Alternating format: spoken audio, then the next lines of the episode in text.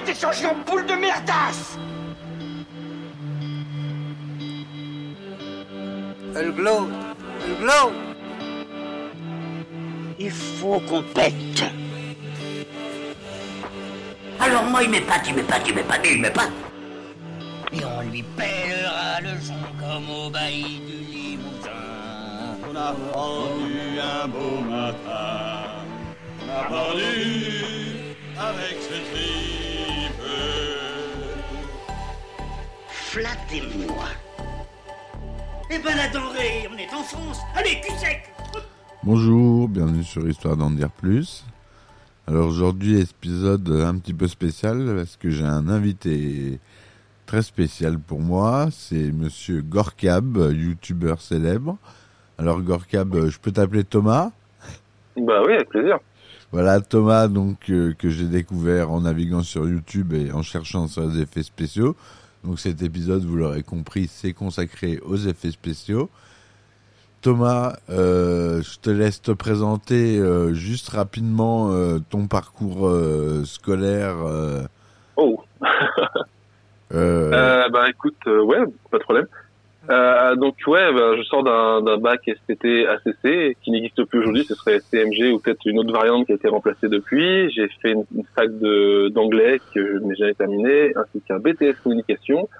Et c'est à la fac que, je me suis, vu que j'avais des cours de cinéma, je me suis dit, euh, bah écoutez, c'est peut-être euh, peut-être un, bon projet de parler de- des débuts d'images de synthèse, donc euh, L'émission CGM pour Computer Graphics and Movies est partie de là et euh, je l'ai re- ressuscité en 2013 voyant que mon ami Durandal euh, s'en sortait plutôt bien sur YouTube. Euh, donc je me suis dit ouais ça pourrait être un truc sympa à, à mettre euh, sur la sur ce, ce réseau social euh, vidéo à l'époque et euh, c'était un peu la meilleure décision de ma vie puisque tout ce, tout ce qui m'arrive jusqu'à présent est lié à, à CGM et ma vie professionnelle serait totalement euh, différente, voire totalement inexistante si j'avais pas lancé CGM en 2013, donc il y a quasiment 10 ans. Voilà. Donc euh, CGM, moi que j'ai découvert euh, par hasard et euh, qui m'a tout de suite euh, euh, monté euh, au cerveau parce que je connaissais pas de chaîne qui s'occupait de d'effets spéciaux euh, en français. Il y a VFX Breakdown euh, sur en anglais, mais euh, bon, euh, c'est que des breakdowns de VFX, il n'y a pas d'explication. On a Cinefx malheureusement qui est fini maintenant Oui. de paraître euh, le décédé Cinefx. J'ai quelques épisodes en français. J'imagine que toi aussi. Absolument, j'ai le, le numéro d'Abyss qui est le numéro 1 français et Ouais. c'est le seul que j'ai. Je l'ai aussi, le numéro 1 Abyss, je l'ai aussi. Et euh, voilà, donc c'est un peu... Moi, je suis abonné à SFX depuis que c'est sorti, le magazine Mmh. SFX. Et euh, donc, c'est vraiment euh, quelque chose qui nous passionne tous les deux. Mhm. Et euh, on voulait commencer, donc euh, j'avais déjà fait quelques épisodes sur les effets spéciaux. On avait parlé d'effets spéciaux analogiques avec euh, le générique d'Arabesque en 1975. Si tu pouvais nous en parler un tout petit peu, ça serait super. Alors, le générique d'Arabesque ou le court-métrage de John Le, Whitney le Senior, en court métrage, pardon, le court métrage de cour- John Whitney euh, Senior. D'accord, ouais, effectivement. Oui, non, je l'ai je l'ai mis sur ma chaîne il y a quelques quelques semaines maintenant, effectivement, et euh, je le tire d'une source laserdisc euh, qui était consacrée au, au maître, on va dire ça comme ça, John Whitney Senior. Euh, ouais, c'est c'est quelque chose d'assez euh, exceptionnel de voir ça. C'est c'est un mec qui est parti à la base de- d'ordinateurs de la Seconde Guerre mondiale, qu'il a euh, repro- pas reprogrammé, mais on, on peut dire ça comme ça, euh, vu que c'était de l'ordinateur analogique. C'était des, des, des, des- trucs mécaniques et qu'il fallait actionner à la main avec des manivelles, des choses comme ça. Oui, c'était euh, avec des, de des petits fils électriques qu'on reliait les uns aux autres, c'est ça? Voilà, c'est un peu ça. Euh, on, on partait de de ce truc-là, et puis au fur et à mesure, bah, il a intéressé des compagnies type euh, IBM qui lançaient leurs supercalculateurs euh, et autres euh, dans les années 50, 60. Et il s'est dit, bah, éventuellement, est-ce que ça peut être intéressant pour eux de, de montrer ce que leur machine savent faire? Des démos techniques déjà à l'époque, comme on l'a aujourd'hui pour nos cartes graphiques et, et nos consoles. Et euh, de fil en aiguille, ça, ça a donné ce, ce court métrage qui s'appelle Arabesque, qui est à la fois programmé euh, sur un ordinateur. Donc c'est l'ordinateur utilisé par euh, Triple I, la compagnie Triple I à l'époque, et Ouais. également euh, des choses un peu plus analogiques avec euh, littéralement du spirographe. quoi. C'est du spirographe euh, lumineux qui a été capturé par une caméra et, et mis sur film avec euh, du, du- de, la, de la pellicule qui euh, réagit plus à la lumière que, que d'une pellicule normale. Et euh, ouais, ça donne des choses comme ça, quoi. 75 pour arabesque, ouais. Voilà, donc là, c'est vraiment les débuts euh, des effets, euh, on va dire, analogiques. Hein, euh. Mhm. et euh, donc ensuite, euh, moi, je vous laisse les gens aller voir sur ta chaîne pour le vrai historique. On a Ouais. le premier film euh, donc que tu as abordé, toi, c'est Westworld. Absolument. Où on a une phase de où on voit la vue euh, des clones euh, qui sont dans le parc et c'est une vue euh, pixelisée C'est ça. et donc euh, cette vue pixelisée euh, je te laisse nous le soin de nous expliquer un peu comment elle a été réalisée Ouais. Bah écoute, euh, c'était euh, donc le fils de John Smith Jr. Euh, senior, pardon, donc John Smith Jr. qui, se baladant un peu à Hollywood avec les les créations de son père, euh, essaie de trouver des studios qui euh, potentiellement pourraient euh, être intéressés par ces, ces effets spéciaux, euh, enfin ces, ces, ces effets tout court, et les mettre dans des films. Et il arrive à se lier d'amitié avec un, un jeune euh, réalisateur euh, en devenir, parce qu'à ce moment-là, il est plus euh, écrivain à succès que réalisateur, parce qu'il a juste réalisé un film, un téléfilm, et euh, derrière fait euh, le scénario de The Andromeda Strain, le mystère Andromède en français. Et là, il veut en fait réaliser Westworld, qui est un, pour ceux qui connaissent Jurassic Park, euh, voilà, c'est Jurassic Park avec des robots, et c'est ouais. pas- pas un hasard vu que Jurassic Park est aussi écrit par ce même auteur, Michael Crichton. tout à fait Et pour euh, donner en fait une euh, une impression de, de différence pour montrer que les robots voient d'une certaine manière euh, et vu le peu de calculs euh, graphiques possibles à l'époque en 73 euh, ils se sont dit faisons de la pixelisation de l'image mais faisons-la euh, avec des images en mouvement. Et là c'est très difficile.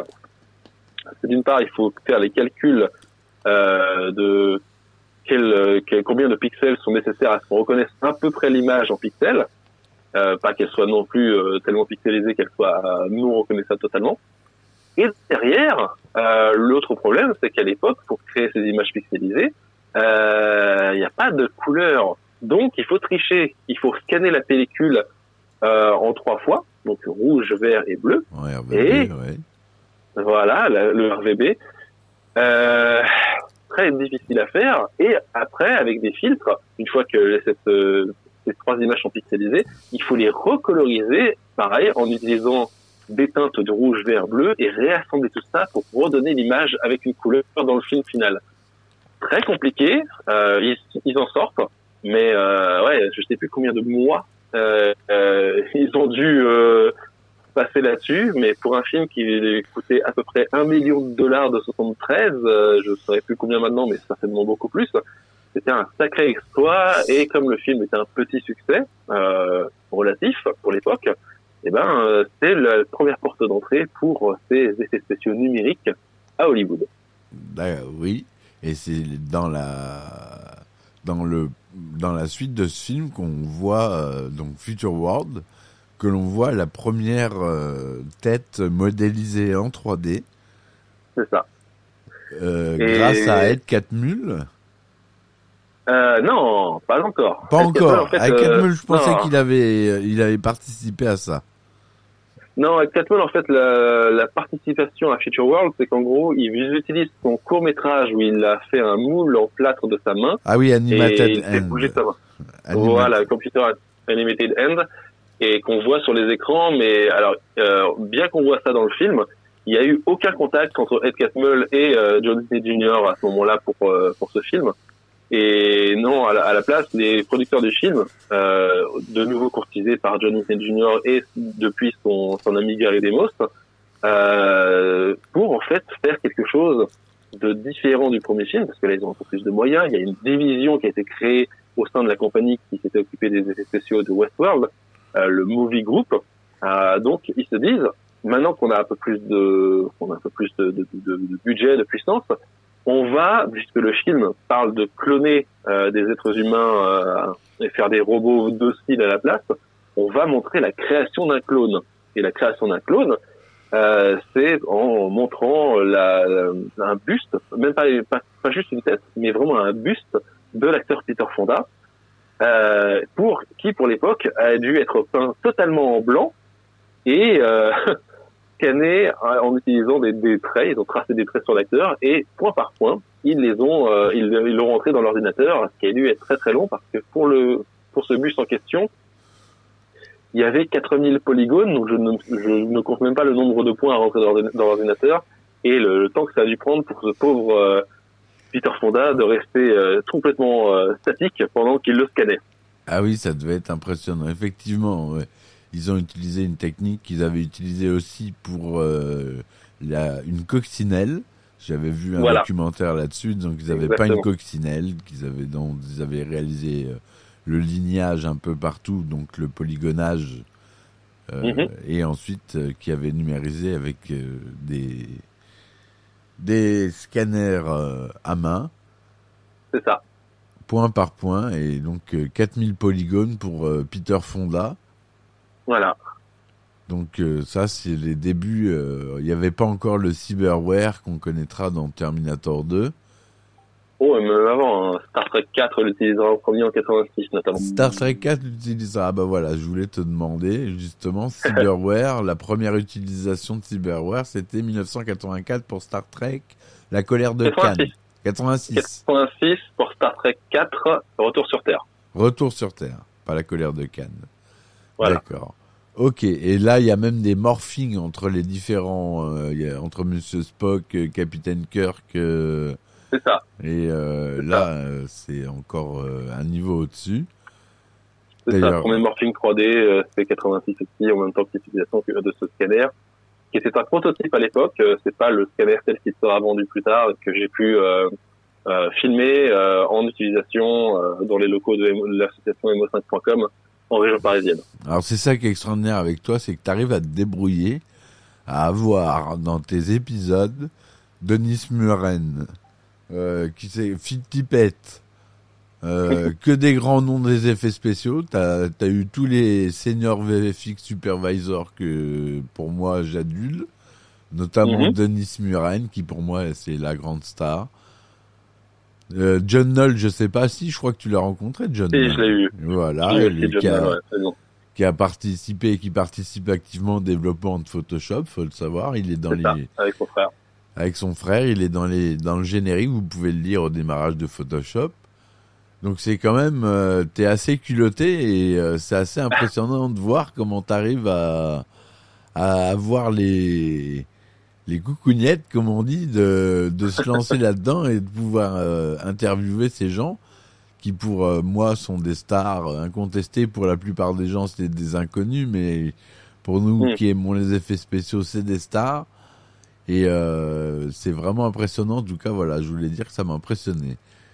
On va continuer sur euh, un deux, juste euh, pour finir. euh, Je vais pas t'embêter très longtemps. Euh, On va parler de un film qui m'a marqué. euh, c'est Starfighter en 1984 Bien sûr. qui est, euh, est un film de science-fiction américain réalisé par Nick Castle, Ouais, c'est ça. produit Qui par est le, le- Shape dans Halloween, c'est lui. Voilà. Et voilà, je savais pas, voilà, j'en apprends. Et donc, euh, l'histoire, en gros, c'est Alex Rogan, un jeune américain qui vit dans un caravaning où se trouve une, euh, une bande d'arcade. Et dans cette bande d'arcade, en fait, c'est un entraînement pour euh, une guerre interstellaire. Et donc, un jour, vient chercher, euh, un- le chercher un martien qui l'emmène euh, sur son vaisseau. Et là.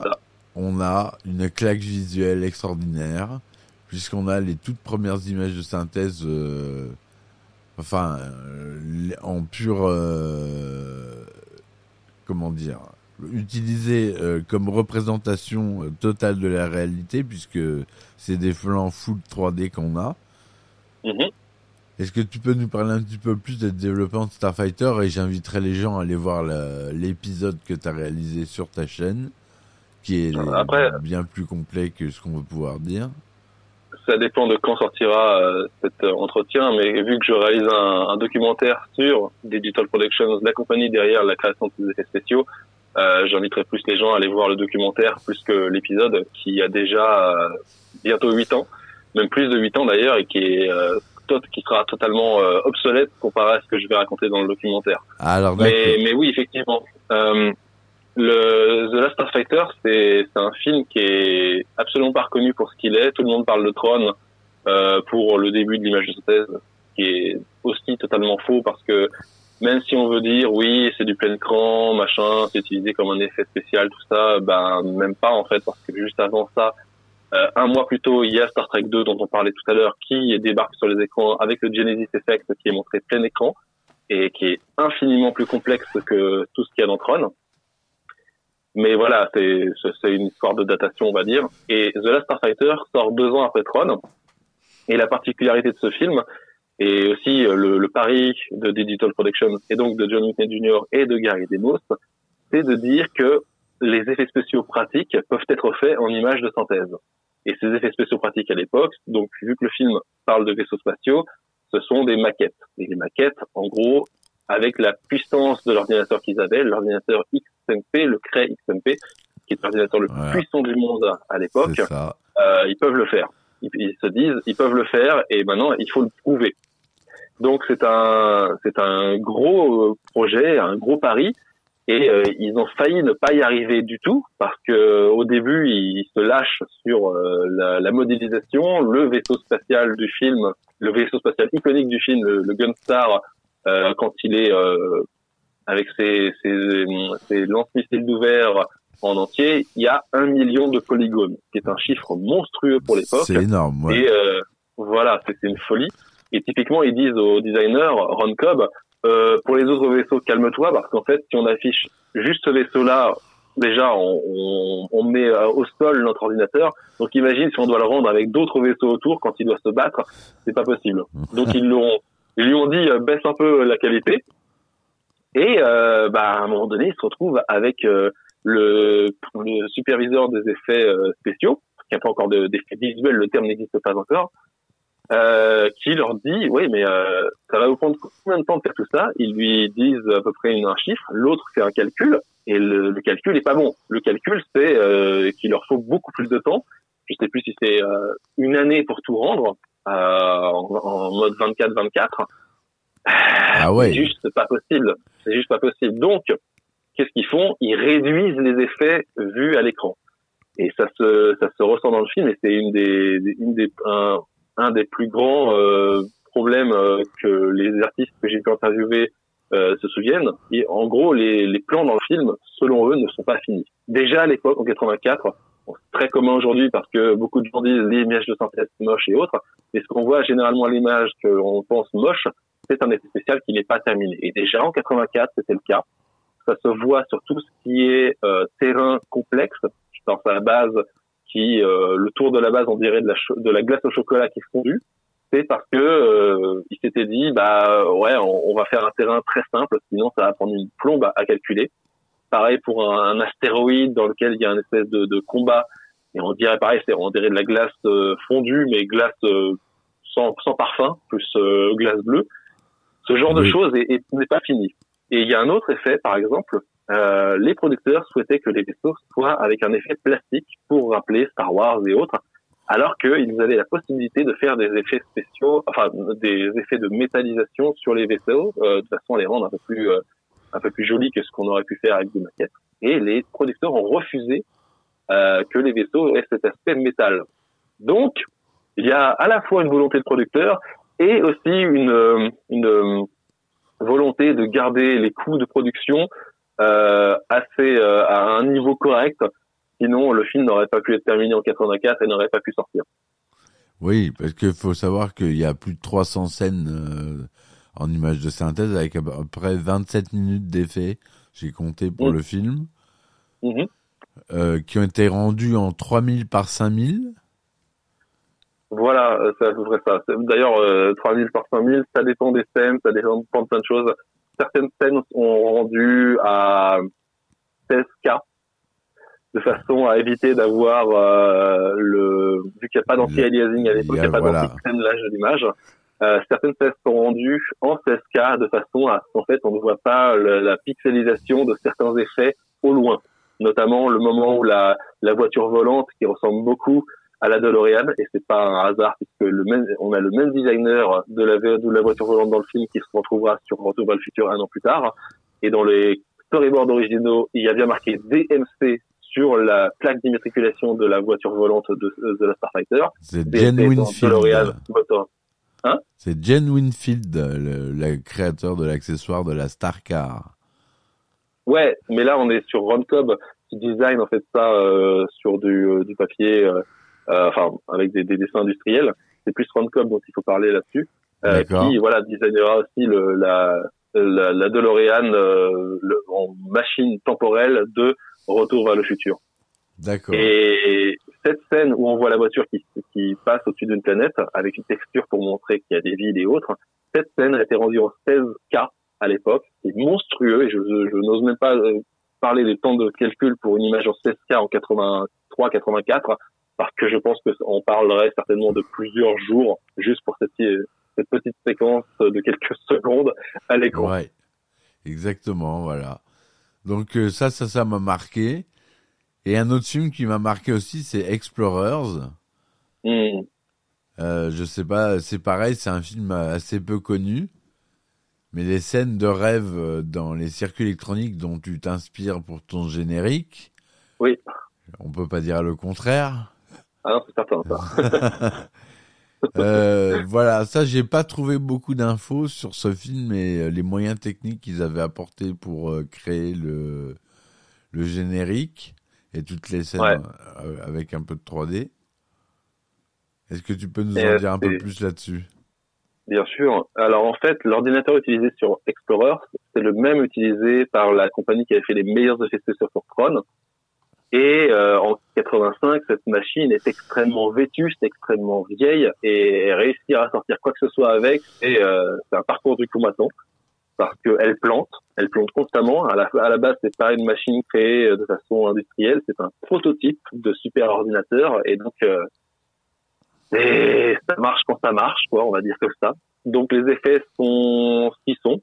C'est très, euh, c'est très ancien. Ça, heureusement pour euh, pour le contexte du film, euh, les rêves montrent des diagrammes de circuits électroniques. Donc ça marche très très bien dans ce, ce contexte-là, avec une caméra qui se déplace dans, entre des, des résistances, des des, des, des, CPU, des genres de choses, et des, des simples lignes au sol. Et ça, ça a été fait par euh, une compagnie qui s'appelle Omnibus, qui euh, se trouvait sur euh, à- sur le, le, le- pas les parkings, mais sur les dans les bâtiments de Paramount, qui est le, le distributeur et le producteur du film à la base. Et euh, les personnes qui ont bossé dessus euh, galèrent parce qu'en fait, il y a déjà une date de sortie d'annoncer, euh, mais les effets ne sont pas vus, sont pas finis. Genre, ils se lèvent le matin, ils prennent la route pour aller au boulot, et ils voient un panneau publicitaire marqué Explorers arrive euh, arrive sur vos écrans en telle date. Et ils se disent ouais, bah on va essayer. Déjà en 85. et Ah euh, ils ont failli tout perdre parce que euh, il y avait une carte de mal mise, je crois, faut que je revoie mes notes là-dessus, mais euh, il y a eu une chauffe et un circuit qui a cramé, qui a failli tout foutre en l'air euh, euh, sur leur rendu. Euh, Ah ouais. Ouais, mais le film malheureusement, euh, bah, c'est un film maudit, il faut dire aussi. C'est un film de Joe Dante, le réalisateur de Gremlins, Ouais. l'histoire de Gremlins qui se filme là derrière, Tout juste avant de faire l'aventure intérieure notamment. Voilà. Et le film n'a pas de troisième acte. Donc, on se retrouve avec un film incomplet, non terminé, et c'est une vraie, euh, une vraie horreur parce que euh, à la fin du deuxième acte, euh, voilà, les enfants euh, ont euh, utilisé ces rêves pour créer leur vaisseau spatial. Ils sont dans l'espace. Ils, bon, je vais pas spoiler ce qui se passe, mais voilà, ils sont dans l'espace et ah, ils reviennent. Et normalement, bah, c'est juste une étape. Ils doivent repartir mais euh, ils ne repartiront jamais et on ne verra jamais plus, même avec les scènes euh, rajoutées dans une version télévision euh, qui d'ailleurs existe en Blu-ray mais uniquement aux États-Unis. Euh, Ah. Pour l'avoir, euh, c'est pas possible en Europe notamment. D'ailleurs, il est zoné, donc euh, si on n'a pas de lecteur adapté euh, pour le lire, c'est foutu également. D'accord. C'est dommage. Donc euh, ouais, le film est mal aimé. Et je- moi personnellement, j'ai découvert parce que un de mes parents l'avait enregistré en cassette, certainement sur Canal Plus à l'époque. Moi aussi. Et être découvert ça. un mercredi après-midi, et puis voilà quoi. C'est juste comme ça que je l'ai découvert à l'époque. Mais c'est aussi un film qui est particulier dans le sens où c'est la première fois qu'il y a un- qu'une machine Silicon Graphics qui euh, euh, sera euh, l'une la marque préférée des graphistes entre guillemets jusqu'à ce que euh, se fasse supplanter par les PC tout simplement. Exactement. Euh, c'est la marque sur laquelle sera rendu tous les effets spéciaux de voilà euh, Jurassic Park et Terminator 2 des années plus tard. Et dans le film, il l'utilise. euh, D'ailleurs, il triche parce que le protagoniste qui utilise cette machine, une machine qui est censée représenter de la 3D dans le film, il le montre que c'est un Apple II et l'Apple II n'est absolument Ah pas oui. capable d'afficher ses graphismes. Et donc, ce qu'il trichait, c'est il montrait un Apple II sur le tournage et ce qui était affiché sur l'écran, c'était une Silicon Graphics. Donc, il trichait pas mal, mais euh, voilà, c'est euh, c'est la, la première euh, instance d'utilisation d'un- d'une Silicon Graphics à l'écran dans un film, même si voilà, il faut passer ça pour un Apple pour le coup. Et oui, Silicon Graphics qui explosera dans les années 90 euh, avec leur station. Alors je me souviens plus ça. des noms. Euh, Bon, il y a en tellement avait- de noms différents. Il y en avait une Indigo, célèbre, euh, Indigo, voilà, la Indigo, je me souviens moi. Challenger, euh, enfin il y a tellement de noms. Euh, ça GT quelque chose aussi. Enfin, il y a- c'était des monstres, ça valait cher. 50 000 dollars euh, pièce, voire plus même. voire beaucoup plus pour certaines machines. Ouais. Et le problème de Silicon Graphics, c'est qu'ils vont se reposer sur leur laurier, ils se disent on est leader, personne ne, ne peut nous arriver à la cheville, et ils ne vont pas faire d'amélioration graphique euh, au milieu des années 90 réellement. Et au fur et à mesure, les, les petits malins qui se disent mais le PC là, c'est ça devient de plus en plus abordable, de plus en plus performant pour créer des effets. Pourquoi on n'utiliserait pas des PC euh, reliés entre eux de façon à faire des images de synthèse? Et c'est ce qui va tuer Silicon Graphics.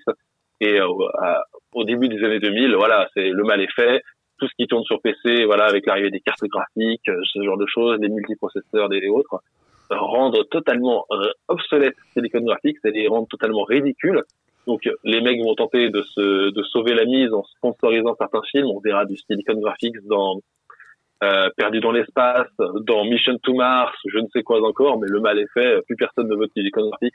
C'est trop cher, c'est pas assez bien, et de toute manière, le PC, on peut en choper plein, et ça fait le taf très très bien. Ouais, même Renderman, anciennement Reyes, le moteur de rendu de Pixar, a été porté sur PC. Voilà, c'est comme ça que ça a sauvé une partie des effets spéciaux de Matrix en 99 également d'ailleurs. Ah, Donc ça, ouais, je y a- savais pas. Ah, c'est c'est dans l'épisode euh, Matrix dont je parle. En fait, ils ont Ah, pourtant, je les ai tous vus, tes épisodes. Je les connais par cœur. Ah bah là, il faut revoir euh, justement cet épisode parce qu'en fait, euh, la séquence où l'on montre le bébé, euh, le même pas le bébé à ce niveau-là, c'est plus un, un fœtus euh, qui est en gestation euh, totalement euh, hors utéro dans par des machines. Toute cette séquence de A à Z avec les machines qui viennent les les, les retrouver et les, les les prendre pour les mettre dans des dans des pods. Toute cette séquence est faite en par Renderman. Et justement, ben, euh, pour la faire, ils avaient mis une petite année en tout à la faire. Waouh. C'est pas mal du tout déjà. Ouais, c'était du continu en image de synthèse et en 99, c'était très cher à faire. Donc, forcément, le temps de rendu, et voilà. Donc ouais, euh, Renderman les avait bien sauvés et ils avaient littéralement demandé à Pixar euh, s'ils pouvaient avoir une version qui tournait sur PC. Donc c'est littéralement le premier film à utiliser la, euh, la première version de Renderman tournant sur PC pour rendre euh, de l'image de synthèse sur PC avec Renderman. D'accord. Ça, Ouais. je savais pas. ouais. Tu vois, j'en apprends. C'est, j'en apprends. Ça tombe bien que je fasse ton interview. J'en apprends encore. C'est pas possible. Et euh, donc euh, oui, moi Renderman, je l'utilise euh, avec la version pour Blender. Mhm. Et c'est vrai que c'est c'est pensé par des pros, on voit, ça se sent. Il y a, j'ai chopé des assets de euh, comment il s'appelle le long métrage qui se passe à Haïti là avec la petite fille euh, de Pixar, mince. Bref. Euh... Ah, c'est pas Pixar, ça c'est Disney, c'est Moana. Disney, Moana, voilà. Il, Ouais, il donne des assets de Moana qu'on peut utiliser euh, dans Maya. D'accord. je les ai ouverts. euh, Il y en a pour euh, 52 gigas de- d'assets juste pour une île. Voilà, c'est assez logique, ouais. Et mon ordinateur, euh, pourtant, j'ai une 3080 Ti, euh, une Nvidia. Ouais. Euh, il a pas, il a, il a mis euh, une demi-heure à ouvrir la scène et puis euh, le moindre déplacement, je pouvais aller me faire un café, quoi.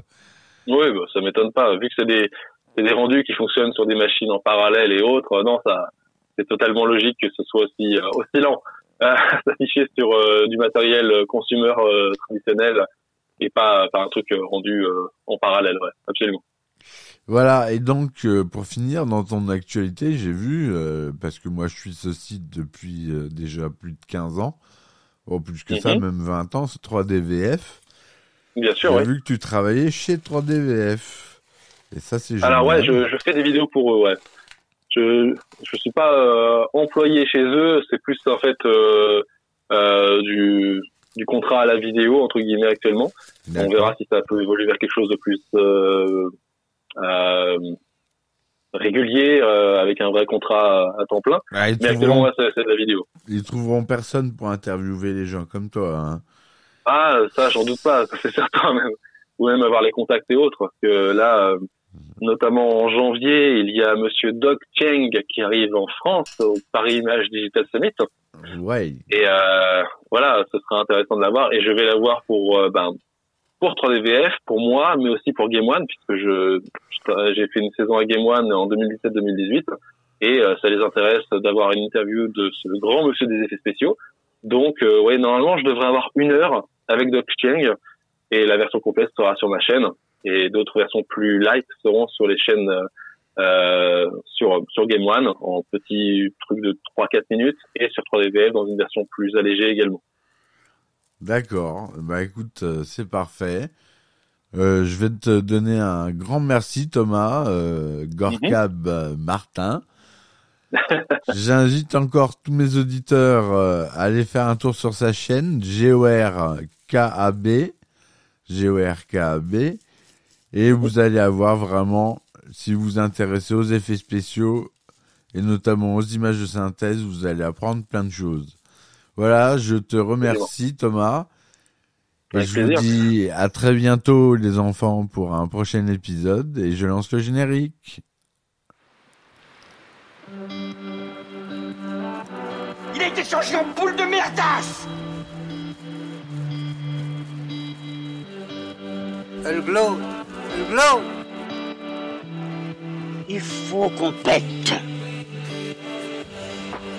Alors moi, il m'épate, il m'épate, il m'épate, il m'épate. Et on lui pèlera le son comme au bailli du Limousin.